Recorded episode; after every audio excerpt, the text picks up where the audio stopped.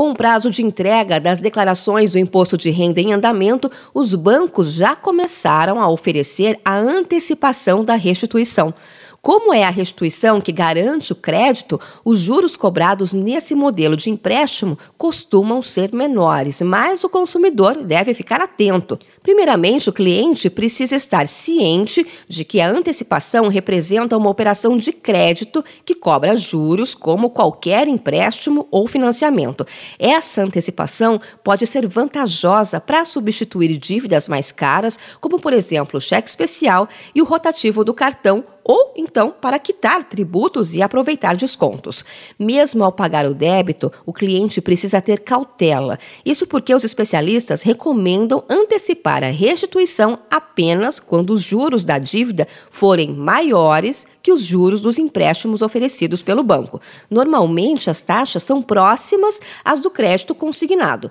Nesse ano, os cinco maiores bancos do Brasil oferecem juros que variam de 1,43 ao mês até 1,79% ao mês. E é importante que o consumidor pesquise por taxas de juros menores. Isso é o que orienta o conselheiro do Conselho Federal de Economia, Fernando de Aquino. Os grandes bancos, os bancos mais tradicionais, que as taxas tendem a ser mais ou menos próxima, mas a gente tem também os, os, bancos menores, esses bancos digitais atualmente, que eles estão querendo competir né, muito, então eles a uma taxa menor. Segundo Fernando de Aquino, essa modalidade de crédito também pode ser interessante por não impactar o orçamento mensal. Então a gente não tem que acomodar aquilo dali nas nossas despesas, nos nossos boletos.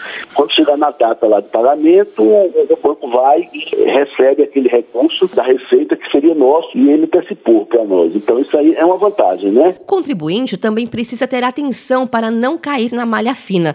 Normalmente, os empréstimos de restituição são de prazo curto, no máximo de até seis meses. Caso a restituição atrase, porque o declarante do imposto de renda errou ou então omitiu as informações, o empréstimo com juros mais baixos acaba se tornando uma operação convencional com juros maiores.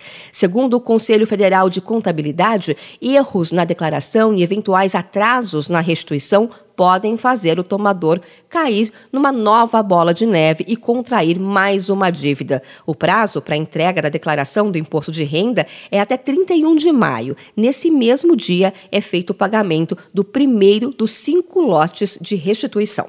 De São Paulo, Luciane Yuri.